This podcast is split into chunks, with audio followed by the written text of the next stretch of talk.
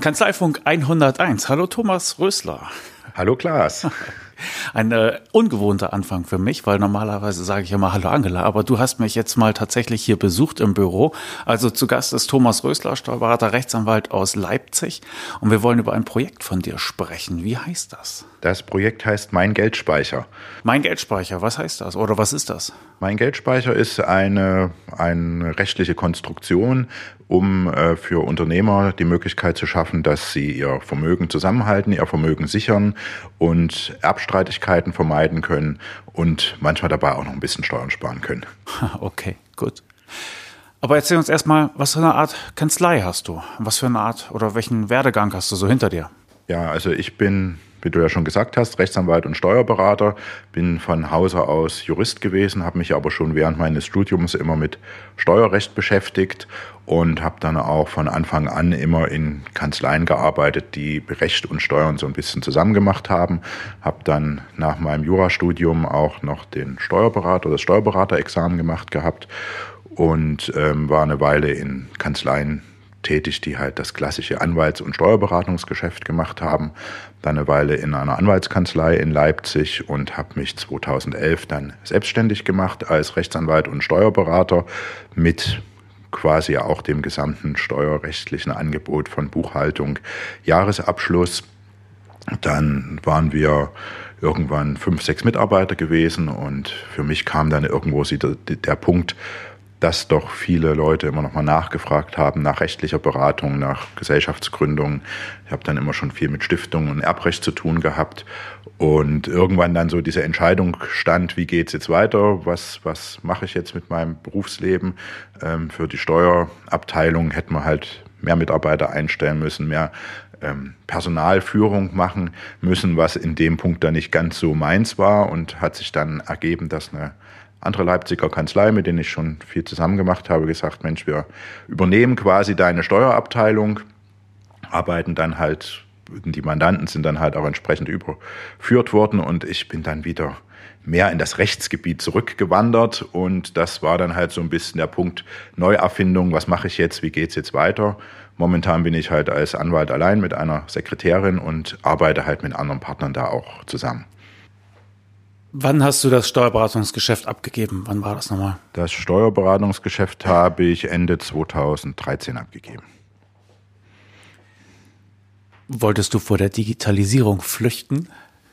Hm, nicht ganz, also habe mich damit schon beschäftigt, aber es war natürlich dann auch so ein, so ein Punkt, ähm, wie geht's jetzt weiter?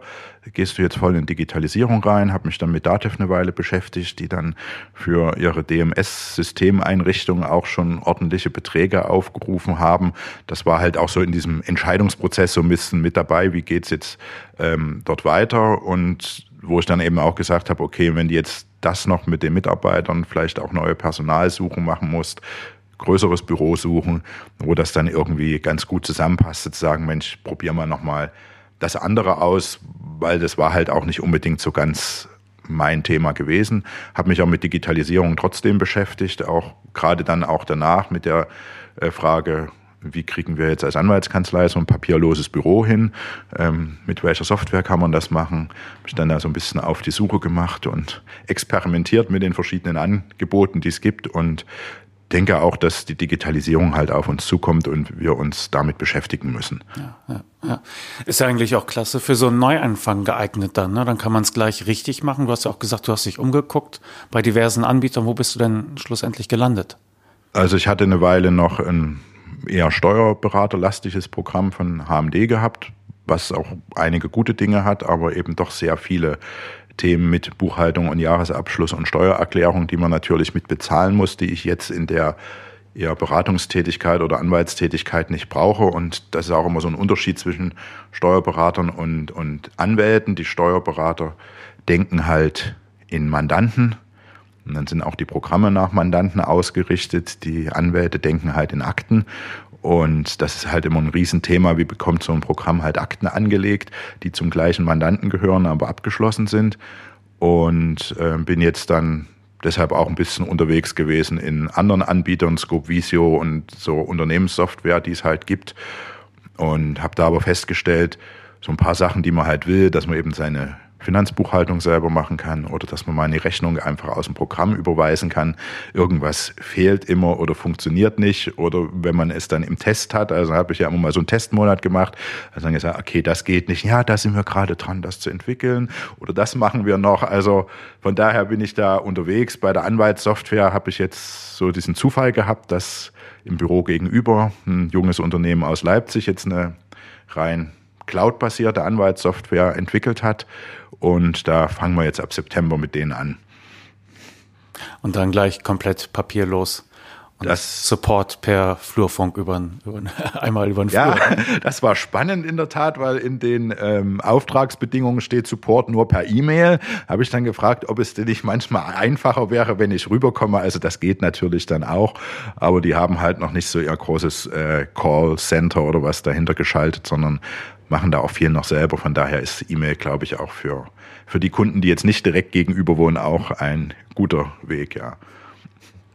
Okay, gut, dann bist du jetzt wieder mehr als Anwalt unterwegs, aber die, die Steuerberatungsthemen haben dich nicht ganz losgelassen? Haben mich nicht ganz losgelassen, weil wie gesagt, habe ich ja so mich dann auch auf Vorsorgerecht, Vorsorgevollmachten, Betreuungsrecht und Erbrecht, was ich schon seit dem Studium gerne gemacht habe, spezialisiert. Und da kommen natürlich auch Erbschaftssteuererklärungen oder eben die Frage, wie kann ich mein Vermögen so strukturieren, dass es ähm, steuergünstig übertragen wird. Also von daher sind, spielen die Fragen immer noch eine Rolle, aber ich mache jetzt halt die Deklaration nicht mehr unbedingt. Also Erbschaftssteuererklärung machen wir mit und mal eine Einkommensteuererklärung für einen Erben, der die jetzt noch nacherklären muss, aber ansonsten so dieses reine Buchhaltungsgeschäft oder Jahresabschlusserstellung machen dann halt die Kollegen oder ich empfehle dann die Mandanten auch dahin. Mhm. Und das ist ganz gut, weil dann kommen von der Seite auch Rechtsgeschäfte oder rechtsanwaltliche Beratung zurück und das hat sich so ganz gut angelassen. Okay, gut. Aber so im Vergleich, also du sagst ja eben schon, Rechtsanwälte denken in Akten,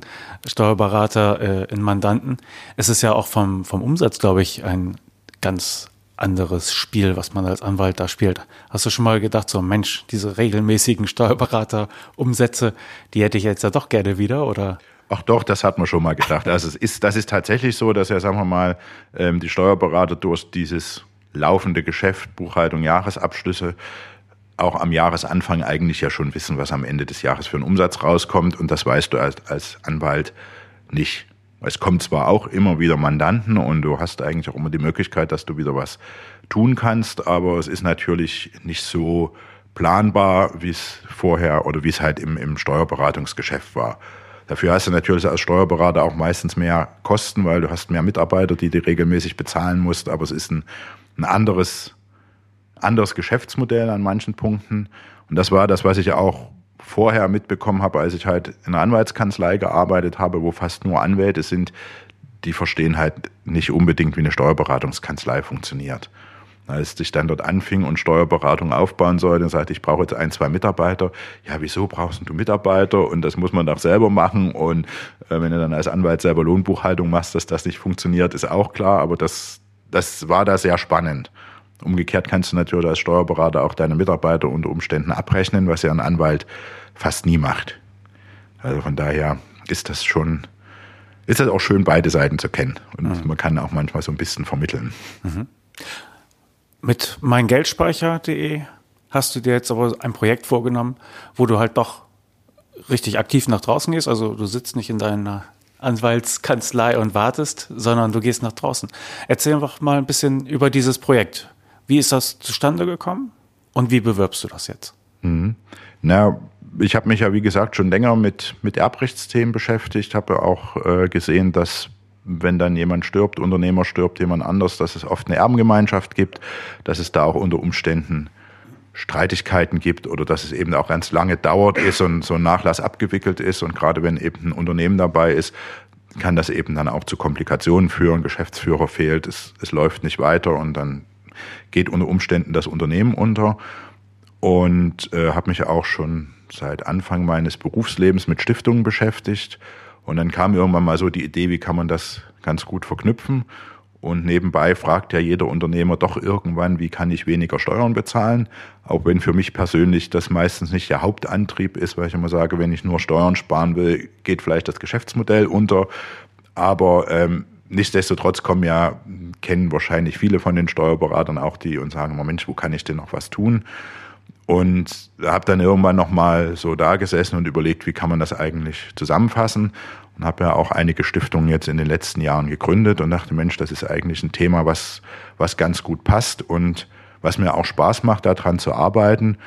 Und habe das dann jetzt mal so zusammengefasst und aufgesetzt und mir auch gesagt, okay, habe ich ja vorhin gesagt, Mandanten kommen zwar immer, aber da kommt eben mal der mit der Vorsorgevollmacht, dann kommt wieder der, der irgendein Rechtsthema hat, was man gar nicht machen will, wo man dann immer mal sagt, okay, ein bisschen Umsatz könnte nicht schaden, man nimmt es an und dass man jetzt schon merkt oder habe ich für mich auch immer mehr gemerkt, dass diese Spezialisierung doch hilfreich ist. Äh, wir können zwar immer alles als Juristen oder denken, wir können alles, aber je mehr man sich spezialisiert, umso besser wird das. Aber die Mandanten kommen natürlich jetzt nicht und merken das. Und deshalb war schon diese Überlegung, wie gehe ich damit an die Öffentlichkeit und wie mache ich das bekannt.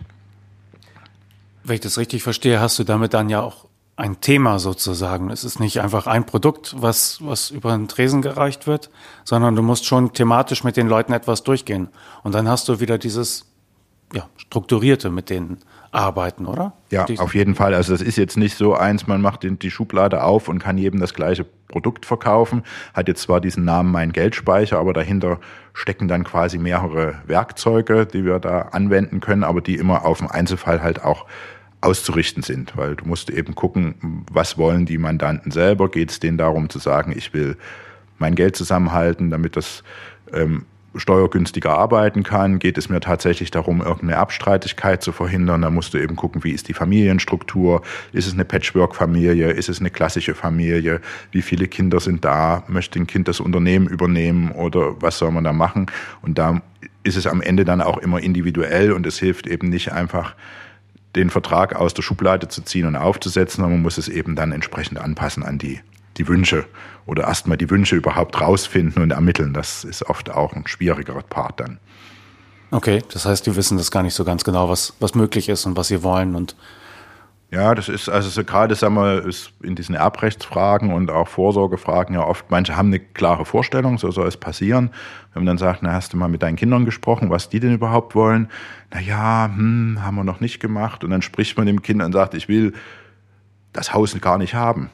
Und dann hat man, muss man sagen, okay, das muss ja auch irgendwo passen, weil sonst hat man eine Struktur aufgesetzt, die halt nicht hilft. Und es sind ja auch Themen, die schwierig sind. Jeder weiß, okay, ich müsste mich mal damit beschäftigen und schiebt es dann vor sich her. Und es ist auch oft ein langer Prozess. Also die fragen ja dann auch oft, wenn sie kommen, wie lange dauert das? Ich sage, okay, wir haben teilweise mit Behörden zu tun. Das dauert immer, aber das längste ist tatsächlich diese, diesen Schritt dann zu gehen, ich mache es jetzt. Also das ist unterschätzen die am Anfang meistens auch. Sitzen da und haben festes Idee, so jetzt mach mal und pack die Schublade aus. Und wenn ich dann anfange, Fragen zu stellen, dann merkt man, dass halt dieser Überlegungsprozess erstmal überhaupt anfängt. Aber dazu sind wir, ja, glaube ich, auch da zu sagen, ähm, wir wissen halt, welche Fragen ihr euch stellen müsst. Okay. Wenn ich den Namen höre, mein Geldspeicher, dann denke ich an Dagobert Duck. ja, ja, das war halt so eine, so ein bisschen so eine Idee, ähm, wenn man den da so in seinem Geldspeicher schwimmen sieht im Geld, dass man da irgendwie so ein, so Begriff dazu hat. Ein Haus oder Gebäude bauen wir nicht. Es ist halt tatsächlich eine rechtliche Konstruktion. Also meistens ist irgendwie eine Stiftung dabei, Familienstiftung oder eine gemeinnützige Stiftung und dann aber eben flankiert mit Verträgen, Erbverträgen, Vorsorgevollmachten, dass eben auch ein Gesamtpaket da rauskommt und man ähm, da gucken kann, auch, dass die Ziele dann erfüllt werden. Mache ich meistens am Anfang, dass man so fragen, was sind denn Ihre Ziele, dass man die dann aufbaut und danach dann eben sagt, okay, dort und dort, so werden Ihre Ziele halt mit den und den Dingen erfüllt. Mhm. Worauf ich hinaus wollte, ist im Grunde, es ist ein, ein Marketingname. Ne? Es, es ja. erzeugt ein Bild im Kopf, eigentlich ein ganz angenehmes, ja. und äh, ist ja bereits Teil dieser Vermarktungsstrategie. Du hast einen guten Namen dafür gefunden. Wie bringst du es jetzt unters Volk? Ja, also ich habe einen Namen gefunden, habe so eine extra Homepage oder Landingpage, wie man das jetzt so schön nennt, also auch mit einer eigenen Domain, www mein-geldspeicher.de. Da sieht man das dann dort, wo eben so kleine Einführungsvideos sind, wo so diese ersten Fragen, die man einfach hat, auch beantwortet werden. Da auch mit einem Bekannten von mir so kleine Videos aufgenommen. Ist immer spannend, wenn man das am Anfang macht, so sich dann selber sieht und hört, aber ähm, ist halt auch ein Lernprozess, den man da einfach mit durchgemacht hat und macht auch irgendwo Spaß. Und dieses Thema dann jetzt auch über Facebook-Werbung halt ähm, verbreitet, um zu gucken, dass man so sein Zielkundenbereich irgendwie so ein bisschen ansprechen kann. Wer sich mit Facebook-Werbung so ein bisschen beschäftigt hat, weiß ja auch, dass man das da so relativ gut eingrenzen kann. Und das läuft jetzt eben schon eine ganze Weile und dann einfach gucken, dass man dann aus diesem Online-Marketing auch entsprechend die Telefontermine halt bekommt, um den Erstkontakt mit den potenziellen Mandanten zu haben und dann mit denen ins Gespräch zu kommen. Mhm. Gut. Fangen wir bei den Videos an. Du sitzt dort, also ich habe es mir angesehen, du sitzt dann im Büro und erzählst bestimmte Teilaspekte dieser Geldspeicheridee, was dahinter steckt, was man dafür braucht und so weiter und so fort. Wie hast du die gemacht? Ich nehme an, einfach tatsächlich Laptop aufgeklappt oder Handy aufgestellt? Also es waren unterschiedliche, gibt glaube ich auch noch ein paar ältere und ein paar neuere darauf. Also ich habe ähm, versucht erst mit so einer kleinen Kamera, die ich von meinem Sohn bekommen habe. Da war das Problem, die hatte halt keinen richtigen Tonanschluss gehabt. Da war der Ton ganz schlimm. Ähm, dann hatte mir jemand gesagt, ach, mit iPhone funktioniert das relativ gut. Fand ich auch ganz schön, weil du konntest diese Queraufnahme machen. Der Ton beim iPhone ist auch schon um einiges besser. Problem war dann eben dort, du, das stand halt unten und du hast so eine Aufnahme, wo du immer von unten so gefilmt wirst wo man manchmal sagt, sieht nicht so schön aus. Ob das der Betrachter immer sieht, ist natürlich die andere Frage. Und habe dann einen Freund, der eigentlich so Aufnahmen mit Drohnen und sonstigen Dingen macht, der dann aber so ein bisschen professionelleres Equipment hatte und der dann mal vorbeigekommen ist und ein paar Videos dann mit mir aufgenommen hat. Und ja, so hat sich das entwickelt sozusagen. Es gibt ja diese Selfie-Drohnen, kennst du die? Nee, kenne ich gar nicht. Das ist so, so groß äh, wie, wie ein Kartenspiel und du hältst sie quasi in die Luft, da stehen sie dann und dann äh, kannst okay. du dich fotografieren okay. lassen, dann sammelst du sie wieder ein. Ist Aber ist wahrscheinlich für Video schlecht, weil die wahrscheinlich. Ja, das weiß ich nicht, wie die Töne da sind. Und das ist dann schon wieder Digitalisierung, Abschaffung der Fotografen, ja. ja, ja, nee, aber. Nee, kann ich noch nicht. Okay, aber du hast es, du hast es selbst gemacht. Du hast dich da nicht einfach äh, einer Agentur bedient und dann schöne Summen überwiesen, sondern Nee, das habe ich selbst gemacht. Also ich, ich habe mich halt so ein bisschen beraten lassen, was in Online-Marketing äh, funktionieren kann. Habe da auch verschiedene Anbieter durchgemacht, schon mal vor so zwei, drei Jahren. Leute, die halt komplett so in Facebook-Werbung unterwegs sind und da Funnels aufbauen und was es da so alles gibt da auch einiges an Geld bezahlt. Ob sich das alles rentiert, weiß man immer nicht. Aber es hilft natürlich schon, um einfach mal diese Mechanismen zu verstehen, äh, dass man dann auch selber merkt, warum bekomme ich jetzt diese Werbe-E-Mail und bei wem habe ich mich wieder eingeklinkt. Also das, das war ganz schön gewesen und habe dann auch jetzt für das letzte Projekt mich nochmal mit jemandem zusammengetan, der versucht, so ein bisschen im Steuerberatermarkt unterwegs zu sein, um einfach zu sagen, okay, welche Schritte muss man machen. Und für mich ist eigentlich auch so der Punkt wichtig gewesen, dass man ja irgendeine so Art Sparringspartner hat oder einfach der mal guckt und sagt, du wolltest das Video machen, warum hast du es noch nicht gemacht? Also, dass man da einfach auch jemanden dabei hat. Das ist halt, wenn du ganz allein im Unternehmen bist, schwierig, da so den zu haben, der dir mal auf Deutsch in den Arsch tritt, wenn es mal nicht funktioniert. Und das ist halt mir, was mir da einfach auch wichtig ist, was sagen wir, die Sachen am Ende musste sie ja doch selber machen und auch selber ausprobieren.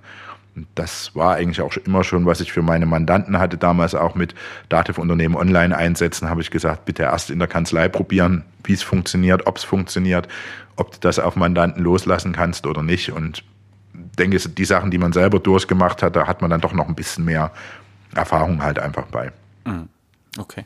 Aber doch zurück zu den Videos. Ich finde es sympathisch und auch richtig, gerade im Marketing selber Schritte zu gehen, selbst wenn man sich nachher schämt für die ersten Schritte. Bleibt halt nicht aus, aber man verbessert sich ja auch. Ne? Ähm, der Aufwand mit den Videos war der groß dann auch mit, mit Nachbearbeitung? Also es machte zumindest den Eindruck, als ob du das flüssig von weg erzählen kannst. Also, Oder hast du viel nachbearbeiten müssen und rausschneiden und hier und da? Also bei den Videos, die ich selber gemacht habe, habe ich nichts nachbearbeitet. Das war mal die zweite oder dritte Fassung, also am Anfang so ein bisschen getestet. Aber, Entschuldigung, ansonsten durchgemacht. Bei den anderen, wo der Kollege die gemacht hat, der hat wohl ein bisschen geschnitten, aber also ich hatte die auch ein paar Stunden später da, also viel hat er auch nicht gemacht. Wir haben dann halt so, wie wir jetzt glaube ich, so Interviewsituationen gemacht, hat die Fragen gestellt, dann ein bisschen rausgeschnitten. Es war jetzt auch kein großer zeitlicher Aufwand gewesen. Hm, okay. Das Ganze landet auf deiner, auf deiner Landingpage, mein-geldspeicher.de, kann ich ruhig nochmal sagen. Ne? Ähm, sind die auch bei YouTube oder hast du die direkt eingebunden dort? Die sind dort direkt eingebunden. YouTube habe ich noch nicht, ist jetzt sozusagen das nächste Projekt. YouTube und da auch so ein bisschen noch so ein paar Art Erklärvideos oder PowerPoint-Präsentationen, die sich dann noch ein bisschen mehr speziell an die Zielgruppe richten, um denen das nochmal als Beispiele zu machen. Das ist jetzt sozusagen der nächste Schritt, der dann kommen soll, dass man da so ein paar YouTube-Videos auch macht. Ja. Bestimmter Grund, warum die da direkt eingebunden sind? Ähm, Gab es jetzt noch nicht. Also sollten halt auf der, dass man die gleich dort findet auf der Seite ähm, und waren jetzt halt erstmal in so einem Videospeicherprogramm gewesen.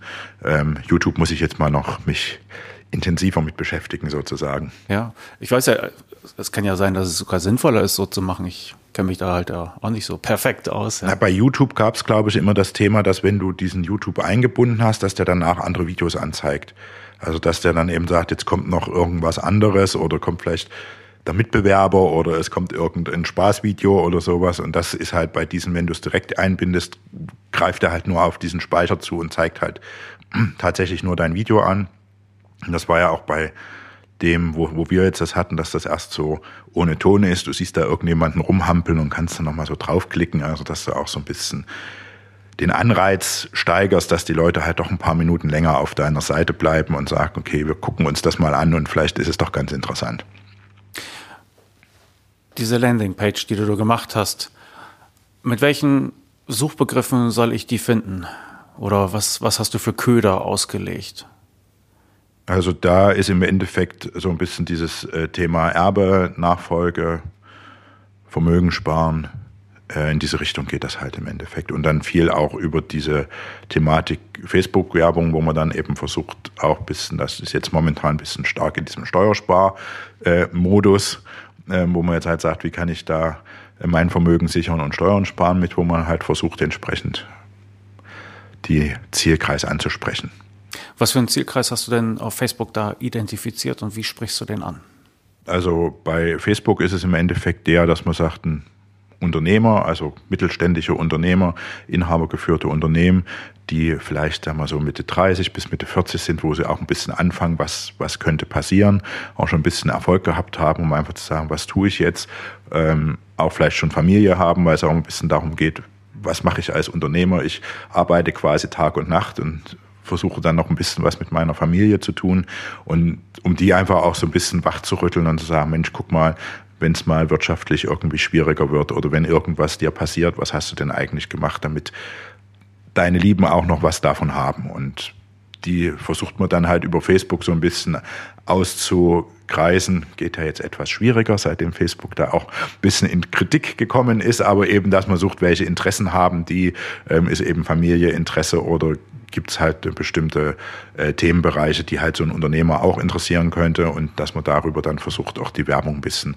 gezielter bei denen einblenden zu lassen. Ja. Für Leute, die das noch nie gemacht haben, wie beschreibt man das am besten? Man kann auf Facebook sich eine Zielgruppe definieren.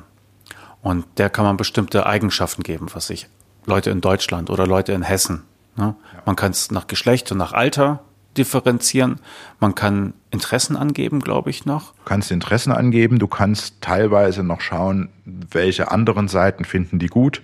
Also wenn du jetzt eben sagst, okay, gehst du über Automarken oder gehst du über einen Fußballverein, das muss auch jeder so ein bisschen für sich selber wissen, wo er sagt, Mensch, äh, in welchen Kreisen würde ich mich denn bewegen oder in welchen Kreisen könnten sich die Leute bewegen, mit denen man halt für die man halt da sein will und darüber kann man das halt so ein bisschen streuen und dann sagt Facebook halt irgendwann, jetzt sind es 10 Millionen Leute, die es sein könnten und das ähm, grenzt sich dann halt so ein bisschen ein, dass man dann eben sagt, es sind jetzt noch so und so viel tausend, denen diese Werbung dann eingespielt wird und dann zeigt halt Facebook nach welchen Algorithmen auch immer, das sieht man natürlich dann nicht, diese, diese Werbung halt an.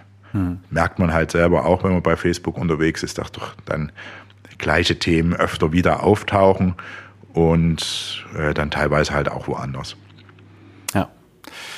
Und der Gegensatz zu früher, also vor Cambridge Analytica, da konnte man noch ein paar mehr Details über diese Zielgruppe festlegen. Das war, war ja, also du konntest, glaube ich, also in den USA geht es wohl immer noch, zum Beispiel Gehaltsgruppen konnte man festlegen oder ähm, das ging halt in Deutschland auch eine Weile, dass man so diese, diese Einkommensstufen festlegen konnte und noch mehr andere Dinge, die halt Facebook wahrscheinlich irgendwo sammelt.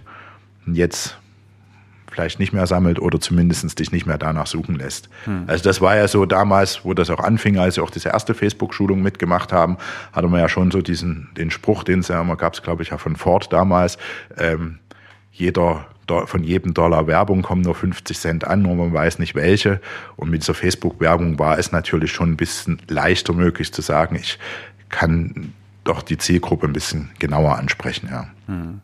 Und ist das nach wie vor dein Hauptansprechweg für also ich habe, wie gesagt, ja, da denke ich mal so diese zwei Zielgruppen, also einmal direkt die, die Unternehmer ansprechen und bin jetzt auch dabei, ein bisschen mich auf die Steuerberater zu konzentrieren, weil auch in letzter Zeit öfter schon die Anfragen über Steuerberater kamen, die dann sagten, ja, wir haben hier Mandanten, Nachfolge steht an oder hat Erbrechtsfragen, ähm, will eine Stiftung gründen, kannst du uns da nicht helfen?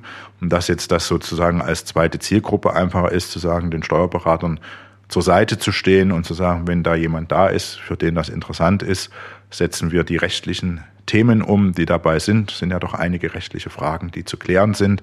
Ähm, der Steuerberater macht dann die steuerlichen Themen mit, Bewertungsfragen, die dabei eine Rolle spielen, kann das halt dazu arbeiten und ist dann eigentlich eine ganz gute Zusammenarbeit für den Steuerberater und dessen Mandanten. Der Steuerberater kann sagen, ich habe hier was Gutes und muss sich aber jetzt nicht mit allen Themen dort nochmal beschäftigen. Okay. Also ruf gerne dazu auf, weil dafür bist du ja im Grunde auch hier. Da ist, ist das auch genau richtig aufgehoben. Ne? Also wer da äh, Sorgen, Fragen, Interessen hat, der kann sich bei dir melden. Der Kontaktinfos kommen ja sowieso in die Show Notes. Gut, also du hast äh, dich für Facebook-Werbung entschieden und dann hast du jetzt wahrscheinlich so etwas wie ein, ein ja, ein, ein Sales Funnel wahrscheinlich sogar aufgebaut. Und äh, was passiert in dem als, als nächstes? Du gibst, kannst du es beziffern oder magst du es beziffern? Wie viel äh, lässt du dir diese Werbung kosten auf, auf Facebook? Und was soll dann als nächstes passieren? Also die Werbung kostet, glaube ich, momentan 20 bis 30 Euro am Tag, die man da ausgibt. Da streiten sich auch die Geister. Also mein momentaner Berater sagt, mach wenig Beträge. Es gibt auch andere, die sagen, du musst da 200, 300 Euro reinschreiben. Facebook gibt es dann zwar nicht unbedingt aus, du hast aber, wirst halt anders angezeigt. Das muss man immer mal so, so ähm, testen. Ähm, ist natürlich auch immer ein Wort, dann das äh, Geld da auszugeben. Habe allerdings meinen Kollegen, der neben mir jetzt im Büro sitzt und Arbeitsrecht macht, der macht das halt über Google relativ intensiv. Ist natürlich auch ein bisschen anderes Geschäft. Wenn ich gekündigt worden bin, kommen die Leute an. Aber der gibt da, glaube ich, 2.000, 3.000 Euro im Monat für aus oder sowas. Also das sind schon Dinge, wo man dann sagen muss, es funktioniert, aber das ist auch so ein bisschen Antrieb für mich gewesen. Na Mensch, es funktioniert ja doch mit, mit Online-Werbung. Ich bin ein bisschen anderes Geschäftsbereich. Ja, dann sollen die halt entsprechend über die Landingpage geht es dann entweder weiter, dass man jetzt nochmal so E-Mails schicken kann und man sagen kann, hast dich interessiert, bekommst mal noch ein Infomaterial zugesendet oder so ein paar Fragen oder Erläuterungen nochmal. Oder eben die rufen an und dann gibt es halt ein Telefongespräch, in dem man abklärt, ob es ungefähr passen könnte, wo der Schuh drückt und dann sagt, ja, dann kommt man halt in, die, in das Beratungsmandat dann. Okay. Dieser äh, Infoversand, funktioniert das automatisch oder musst du dann tatsächlich eine E-Mail vollschreiben und also es gibt, Umschlag lecken und Nee, das funktioniert dann automatisch. Also das ist jetzt gerade, sind wir noch dabei, das nochmal aufzubauen, die E-Mails sozusagen so Mustertexte vorzubereiten, die dann entsprechend passend sind und dann funktioniert das halt auch automatisch, dass man sagen kann, okay, wenn du da regelmäßig Informationen haben möchtest, gibt es dann also das quasi als so ein Newsletter-System. Gut, dann kommt hoffentlich die Kontaktaufnahme und dann musst du sie musst du den Geldspeicher verkaufen. Dann muss ich den Geldspeicher verkaufen, das ist richtig, ja. Also, dass man dann nochmal diese Themen einfach anspricht, sagt, versucht ein bisschen rauszubekommen, warum ruft er denn jetzt an? Ist es, sagen wir mal, das Steuersparen, was im Vordergrund steht? Geht es tatsächlich darum zu sagen, Mensch, weiß nicht, wie das mit meiner Familie weitergehen soll, um dann aus diesem Punkt halt raus zu ermitteln, was dann, was dann passieren kann oder was passieren soll. Hm. Gibt es da so eine Faustformel, dass du sagen kannst, von, von 1000 Leuten, die auf Facebook das von mir angezeigt bekommen, melden sich fünf und von den fünf wird einer Mandant? Gibt es schon solche Erfahrungswerte oder ist das noch zu frisch? Ist für mich noch zu frisch. Es gibt zwar so Zielmarken, die man immer meint, erreichen können zu sollen, aber das ist, glaube ich, für jedes Produkt auch unterschiedlich. Und denke mal so, am Anfang ist halt das Thema so mein Geldspeicher noch ein bisschen ungewohnt. Also das dauert auch eine Weile, dass sich das ähm, in den Köpfen festsetzt. Und das ist, denke ich, war man am Anfang ein bisschen euphorischer an manchen Punkten, aber ich denke mal, das ist, wenn ich jetzt aufs analoge Geschäft zurücknehme und sehe, wie lange das teilweise gedauert hat, wenn man den Leuten mal diese Idee gebracht haben, dann riefen die manchmal nach einem Jahr später an, jetzt wollen wir loslegen und stelle mir vor, dass das im, im, im Online-Geschäft halt ähnlich ist, sie jetzt sehen, okay, da gibt's das, vielleicht fange ich schon langsam an, drüber nachzudenken und dass man dann irgendwann zurückkommt, das denke mal, wenn man das eine Weile länger laufen hat, wird sich das vielleicht auch ein bisschen relativieren, ja. Mhm. Okay. Was hast du dir denn für Ziele gesetzt mit dem Geldspeicher?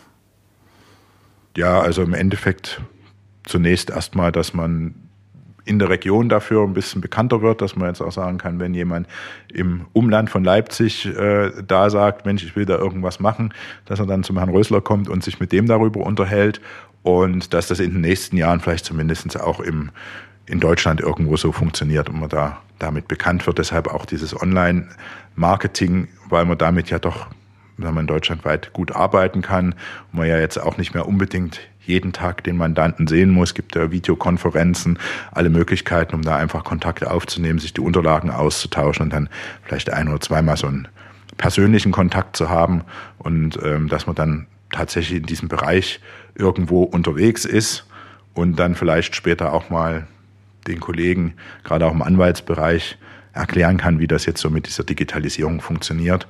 Weil ich glaube, da steht im Anwaltsbereich noch mehr disruptive Entwicklung bevor als bei den Steuerberatern, die sich ja schon länger mit solchen Dingen beschäftigen. Ein Hinweis noch auf die Steuerköpfe-Deals. Mit den Steuerköpfe-Deals bieten Ihnen Anbieter verschiedener Lösungen Sonderkonditionen. Das heißt, Sie können zu günstigen Preisen die Produkte dort mal ausprobieren.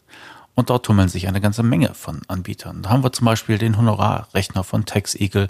Wir haben Eden Red One mit den Mitarbeiter-Benefits. Wir haben Videofortbildung von EYs. DWS Gutachtendienst bietet Ihnen einen sehr attraktiven Deal, muss ich sagen.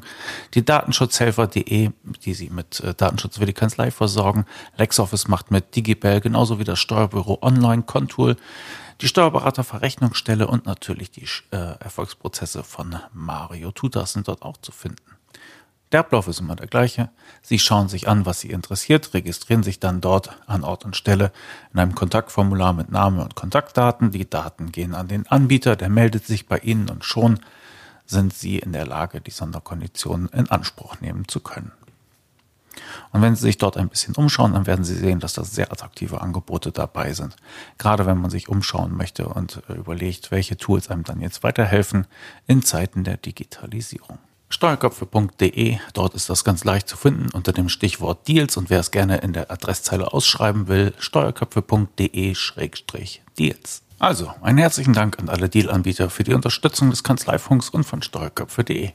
Gut, dass du Digitalisierung ansprichst, weil da wollte ich auch noch mit dir drauf zu sprechen kommen, weil du hast du hast Interesse dran, du hast jetzt ein bisschen den Blick von außen, du kannst es mit Rechtsanwälten vergleichen. Das finde ich eine interessante Perspektive, das sollten wir uns, sollten wir uns noch aufheben. Aber gut, Wirbst du erstmal jetzt regional für deinen Geldspeicher.de oder ist das, tritt du gleich national auf? Auch auf Facebook-Werbung. Machst du es regional oder? Na, die Facebook-Werbung ist schon mehr national. Also sagen wir mal jetzt, denk mal so Bayern, Thüringen, Hessen noch so dabei, also ein etwas größerer Umkreis um, um Leipzig herum erstmal, aber doch schon noch so ein bisschen an, an Leipzig gebunden, weil ich glaube, so ein bisschen dann gucken die Leute auch immer noch, wo kommt er her oder äh, wo ist er da. Kann und ich den besuchen? Kann ich den besuchen und es fällt, glaube ich, auch manchmal jemanden aus, weiß ich nicht, Frankfurt, Düsseldorf, schwieriger zu sagen, ich muss jetzt da bis nach Leipzig, um mir das anzugucken. Auch kennt man mal jemanden oder fährt man mal am Büro vorbei und kommt auch immer so ein bisschen auf die Altersstruktur drauf an und sagen wir mal, manche Leute sind halt doch noch eher, ich guck mal, war schon mal da und weiß, das ist schön. Also deshalb ist es momentan noch ein bisschen regional beschränkt und wird sich vielleicht dann noch erweitern. Dein Büro liegt ganz schön, muss man sagen, am Rande der Fußgängerzone, gut erreichbar. Ja. Also ich kann einen Besuch nur empfehlen. ja, sehr schön. Ich lade alle ein, gerne mal vorbeizukommen oder auch die noch nicht in Leipzig waren. Leipzig ist halt eine schöne Stadt und alle, die da waren, sind immer begeistert. Ähm, man muss selber mal aufpassen, dass man nicht immer auf die Baustellen und sonstige Dinge hinweist. Nee, aber es ist eine sehr schöne Stadt, ist eine relativ kompakte Innenstadt, fast alles Fußgängerzone, also lohnt sich auf jeden Fall. Und Hotels haben wir auch viele und werden immer neue dazu gebaut. da sind sie dann die Baustellen. Ja.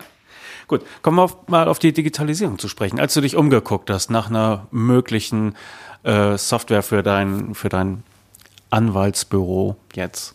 Hast du dir auch Scopevisio angesehen, ne? Bist ja. du da hängen geblieben? Nee, bin ich nicht. Also ich hatte es mir angesehen, hatte auch ähm, so eine Testversion von denen gehabt und fand das halt ganz gut, dass die haben ja auch so ein bisschen diesen Ansatz, diese Büroorganisation mit abzubilden, so Kanban-mäßig oder was auch immer, also dass man da tatsächlich auch Prozesse und Marketingprozesse einbinden kann. Ähm, war mir aber dann fast ein bisschen zu groß. Also sagen würde, das ist halt für viele Sachen und es waren eben viele Dinge, die du wieder verwenden konntest und musstest dich halt auch schon beschäftigen. Also mehr doch so eine Art Programm, wo man viele Sachen einstellen konnte. Und die hatten dann ja irgendwie noch gesagt, wir haben ja noch Legal Visio als ähm, Ableger, was da irgendein Kollege gemacht hat. Ähm, da habe ich dann zwei, dreimal versucht, Kontakt zu bekommen. Das hatte aber irgendwann nicht so richtig funktioniert. Der ist zu berühmt, der Herr Solmecke. Ja, wahrscheinlich ist das. Und das war dann so, okay, vom Erfolg eingeholt oder wie auch immer. Und da hatte Arbeit das, überrollt, ja. Hatte das dann eben nicht so ganz geklappt. Und habe mir dann halt so diese Standardprogramme, RA Mikro und was es halt im Anwaltsbereich so gibt, angeschaut und da hat man halt immer so ein bisschen dieses Thema, das sind halt modernisierte alte Anwaltsprogramme, wenn man das so vorsichtig sagen kann, gibt halt immer irgendwo so einen Datenspeicher und die Frage ist halt immer, wie kann ich andere Sachen mit, mit einbinden, weil man hat jetzt irgendeine Online-Lösung da oder du machst mal eine Zeiterfassung mit irgendeinem Programm, wie kriege ich dann die Daten von A nach B das war bei Scope Visio auch eine Weile so. Da hatte ich dann gesagt, wie kann ich denn meine Rechnung überweisen? Ja, da gibt's eine DT-Aus-Datei. Und sage, nimmt meine Bank die überhaupt noch?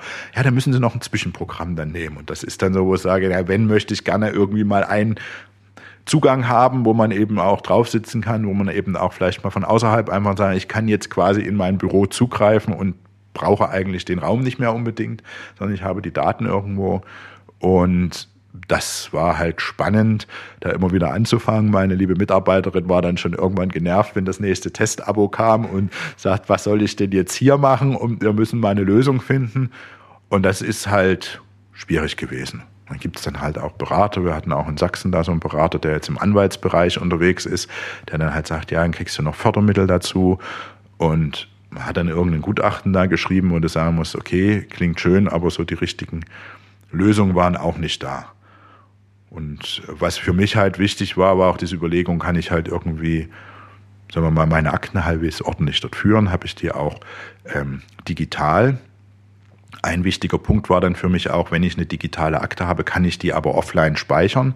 Weil wenn ich in einen Gerichtstermin gehe, die sind nicht mit WLAN unbedingt verbunden, da sind dicke Mauern dahinter. Also dann kann es passieren, ich muss ja trotzdem die Akte bei mir haben. Ähm, das ist schwierig. Also manche können das gar nicht oder du kriegst dann irgendwas Komisches mit rausgeliefert. Also war auch nicht so ganz. Dann hatte ich mir ein Dokumentenmanagementsystem angeguckt, die relativ lange schon unterwegs sind, ähm, die aber reines Dokumentenmanagementsystem machen, wo man sagt, okay, da funktionierte einiges, aber es war eben Dokumentenmanagementsystem und Aktenführung fehlt. Fristenverwaltung ist natürlich für uns immer wichtig und auch so ein bisschen Abrechnung. Gut, wir machen viel über Pauschalen und Stundenhonorare, das können viele, aber wenn eben ein Gerichtsverfahren ist, muss man halt unsere Vergütungsverordnung ja zumindest irgendwo hinterlegt haben. Und wenn man das dann so sucht, wird das halt immer schwieriger, dann den zu finden, der es vielleicht kann. Und dann bin ich, wie gesagt, jetzt durch Zufall auf meinen Büronachbarn gestoßen. Wegen eines kaputten Fahrstuhls. Ja, Kannst genau. du erzählen. Ne? Ja, da hatten wir, wir haben zwei, zwei Aufzüge sozusagen oder zwei, zwei Blöcke über den Innenhof und dann ging der andere Aufzug nicht und dann stand ein junger, netter Mann mit mir im Aufzug und wir unterhielten uns so, ja, Sie sind ja Anwalt und so, sagen, was machen Sie denn? Ja, wir programmieren Anwaltssoftware. Wo ich dann sagte, okay, dann sollten wir uns mal treffen. Und was wir dann auch getan haben, und das ein mitentscheidendes Kriterium war, dass meine Mitarbeiterin gesagt hat, na, das ist mal eine schöne Software, was ich schon mal gut fand. und man auch sieht, dass der ist nun als selber Jurist und war, glaube ich, auch mal Anwalt gewesen. Also er kennt zumindest auch so ein paar Punkte, die wichtig sind und weiß auch, dass unser Bundesgerichtshof mit Digitalisierung noch nicht so viel am Hut hat und dass gewisse Fristenlisten ja theoretisch auszudrucken sind oder nachzuvollziehen sind. Das bilden die aber auch in der Software mit ab, so eine Prozesse. Und das finde ich mal ganz gut. Und es ist halt cloud-basiert. Das heißt, man kann von jedem Rechner aus dann drauf zugreifen zweimal verschlüsselt, damit wir auch ein bisschen Datenschutz dazu sagen, so weit es technisch geht, gewährleisten können. Also klang für mich jetzt mal ganz gut. Und ich denke mal, ab September soll es dann losgehen und vielleicht sind wir dann so ab Januar doch fast papierlos, zumindest was die neuen Akten betrifft. Und die alten muss man dann halt langsam versuchen rüberzuholen. Und das ist ja, sagen wir mal, auch so ein Thema, Daten aus einem alten Programm zu exportieren und dann im neuen irgendwie wiederzufinden. Der Vorteil aber, wenn ich das so höre, bei, bei den Anwälten ist, ihr müsst die Mandanten nicht mit digitalisieren. Oder? Müssen wir nicht, ähm, weil sagen wir mal, die können uns also auch noch per Papier schicken. Ähm, wobei es halt, denke ich, auch anfängt, dass dann viele jetzt sagen, ja, wir hätten gerne E-Mail oder ähm, was sich halt auch mittlerweile ja durchsetzt, ist, glaube ich, so ein Online-Datenspeicher irgendwo. Die, die moderneren Mandanten haben dann eben schon Dropbox oder OneDrive und sagen, ich schalte dir das frei. Ähm, das war ein Vorteil halt bei HMD, die hatten ja dieses äh, Netarchiv und das wurde eigentlich auch ganz gerne genutzt, dass man da eben sagen kann, Belege liegen dort, Unterlagen liegen dort, ähm, du kannst jederzeit als Mandant auch drauf zugreifen, was ja dann auch manchmal so diese tollen Anrufe, ach, ich brauche jetzt nochmal schnell die Bilanz von vor drei Jahren, kannst du die mir mal mailen, wo man dann jetzt sagen kann, du, da log dich ein, du kannst die 20 Mal dir runterladen.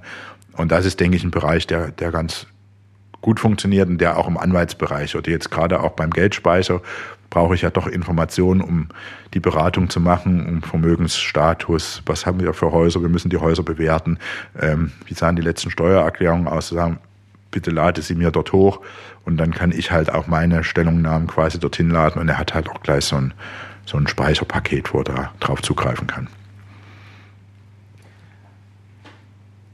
Das heißt, die, die, die Tools, die ein Anwaltsmandant braucht, ist im Grunde das normale Bürozeug, ne? das, was er, was er irgendwie jeder hat. Also Rechner, Internetanbindung und vielleicht noch Dropbox-Accounts oder so. Okay. Gut. Was würdest du dir denn wünschen? Ich meine, du hast jetzt schon lange umgesehen, wahrscheinlich über ein Jahr nach neuer Software. Du bist Steuerberater, Rechtsanwalt. Die Leute müssen sich doch um dich reißen und die Informationen müssten überall verfügbar auf der Straße rumliegen. Oder war es doch ein bisschen anders? Naja, ich meine, man findet irgendwo mal so Portale, die Software vergleichen, das, das geht schon.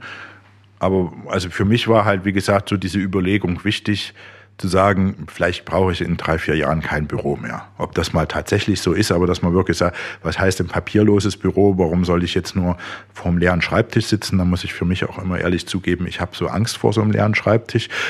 Das sind immer so diese Bilder, die dann kommen, so wenn das da, ich habe kein Blatt Papier mehr liegen.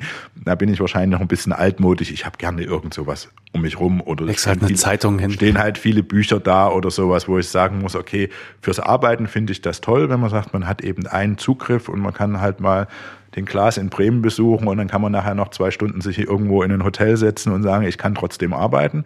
Und da kam dann eben auch so für mich die Überlegung, eigentlich wäre es sinnvoll, du hast eben du brauchst das Büro nicht mehr. Weil jetzt hatte man halt zwar einen Server, wo viel drauf lag, dann musst du eben gucken, darfst du in dem Hotel mit irgendwie, manchmal sind ja die Zugänge beschränkt, kommst du eben über Fernzugang nicht rein, wo man sagen kann, ich will theoretisch überall arbeiten können. Und dann kann man das Büro als Rückzugsraum, Repräsentationsort haben oder in ein paar Jahren vielleicht mal sagen, brauche ich nicht mehr, weil ich fahre eh immer durch Deutschland umher.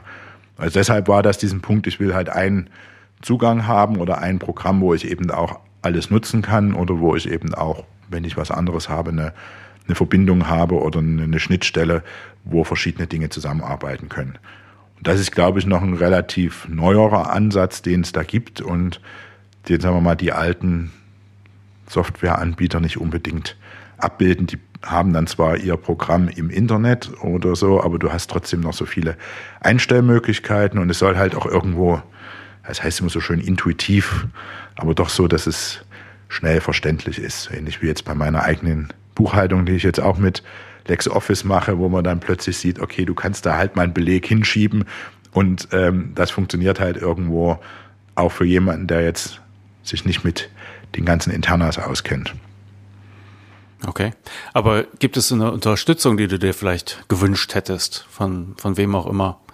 Oder ja, ich denke mal, dass man, das wäre schon ganz schön, wenn es vielleicht irgendjemanden gäbe, der sagt, hier, liebe Anwälte, liebe Steuerberater, es gibt sich Angebote, das funktioniert damit gut oder dass es da auch so eine Art, ja, wie Stiftung Warentest für Steuerberater oder sowas gäbe, wo man sagen kann, die Software funktioniert gut, weil es ist ja, denke ich, auch, wenn der Mandant irgendwas Digitalisierendes zu verwenden, verwenden soll oder manchmal sogar kommt und sagt, ich nehme das jetzt und dann kriegst du die Daten von dem aber nicht rein, hast ja wieder doppelte Arbeit. Du sagst, ich habe das schön gemacht, ich bin jetzt digital, warum kannst du es nicht, warum kannst du nicht damit umgehen? Ich denke mal, das ist im Steuerberatermarkt ja noch mehr, die ja auf den Zufluss der, der Kundendaten angewiesen sind.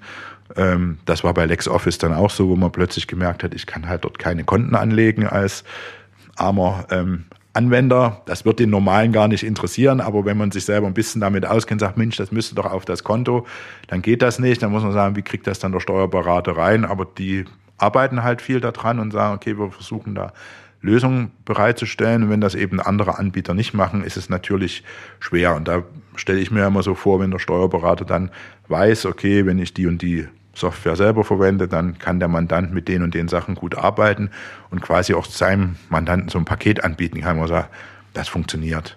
Und da mal so einen unabhängigen, unabhängigen Test oder Bewertung, wo man sagen kann, ja, das ist auch jemand, der sich das mal aus Steuerberatersicht angeguckt hat und nicht der Kumpel, der von dem anderen Kumpel wieder die Programme mitverkaufen will, Affiliate Marketing oder wie das so schön heißt. Das fände ich halt mal gut, wenn es das gäbe. Okay. Gut, aber jetzt mein Geldspeicher. Das nächste Projekt wird YouTube sein, dass du da deine Präsenz ein bisschen ausweitest. Was hast du noch für Ziele gesetzt oder Projektschritte? Ja gut, wie gesagt, jetzt noch YouTube. Ähm, und dann muss man halt gucken, wenn dann dies die Kunden in größerer Zahl auf mich zukommen, was dann irgendwann der Fall sein wird, wie man halt auch die Prozesse halt entsprechend intern abbildet, wann muss man neues Personal einstellen, dann kommen dann halt diese Fragen wieder Personalsuche, ähm, wie wären dann halt diese Abläufe ein bisschen automatisiert, dass man tatsächlich auch eine Liste hat, die und die Unterlagen brauche ich, dass eben auch die Mitarbeiter da unterstützend sein können, sagen, okay, ich fordere jetzt mal das an oder eben so ein System, wo man sagen kann, die und die Unterlagen müssen da sein. Wenn alle da sind, kommt es halt quasi zu mir auf den Tisch, dass ich weiterarbeiten kann und vorher kriegt der Mandant die Mitteilung, fehlt immer noch das und das, bitte schick mal. Also das sind jetzt so diese Themen, die dann, glaube ich, in nächster Zeit anstehen, dann zu sagen, jetzt ist man erstmal noch in dem Marketingbereich, aber dass man dann auch die Abläufe tatsächlich so digitalisiert, dass das dann halt auch mit dem Programm vielleicht gut zusammenpasst, wo wird was abgelegt. Also das sind dann die nächsten Ziele, die dann anstehen. Okay, gut. Aber nochmal, wer, wer sich für dein Stiftungsmodell, für dein Vor- und Nachsorgemodell interessiert, auch als Steuerberater, der ist herzlich eingeladen, ne? meingeldspeicher.de.